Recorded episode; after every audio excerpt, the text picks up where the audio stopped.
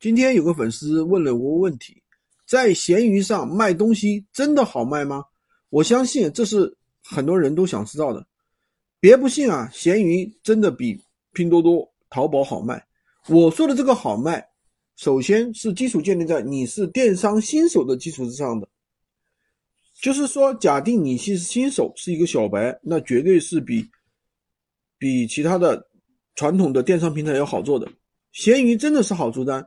同一个商品，如果你是新手，你在某宝、多多，你发一个试试看，卖出去，如果能卖出去，算我输，我跟你打个赌。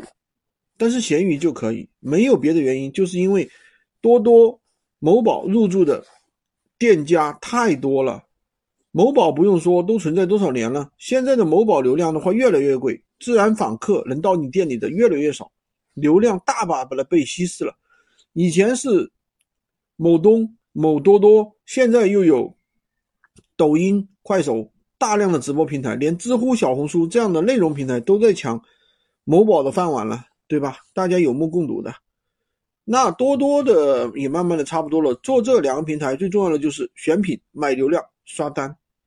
其实这后面两种两者是必须要做的，不做就没有流量，没有流量就没有单。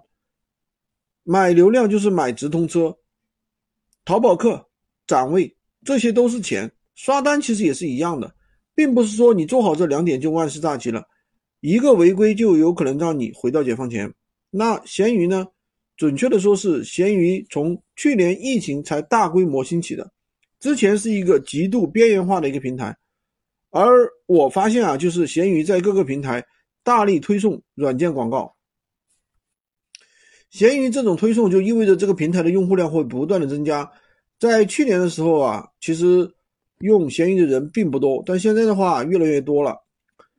不用对商户和竞争对手会不会越来越多了而担心。别忘了，闲鱼是一个买家和卖家一体的平台，多注册一个账户就意味着多了一个买家，而且闲鱼是是个个个人平台，这个跟某宝。多多这样的专业平台不一样，做这两个平台大部分都是专业卖家，小白是不会注册这种门槛高的平台的。在闲鱼上，大部分人都是不会卖东西的人，你只要学会基本的运营思路，就可以超越百分之八十以上的卖家了。关于具体的运运营思路，可以听我其他的音频，当然也可以关注我，订阅我的专辑，加我的 V 三二零二三五五五三五。获取闲鱼快速上手笔。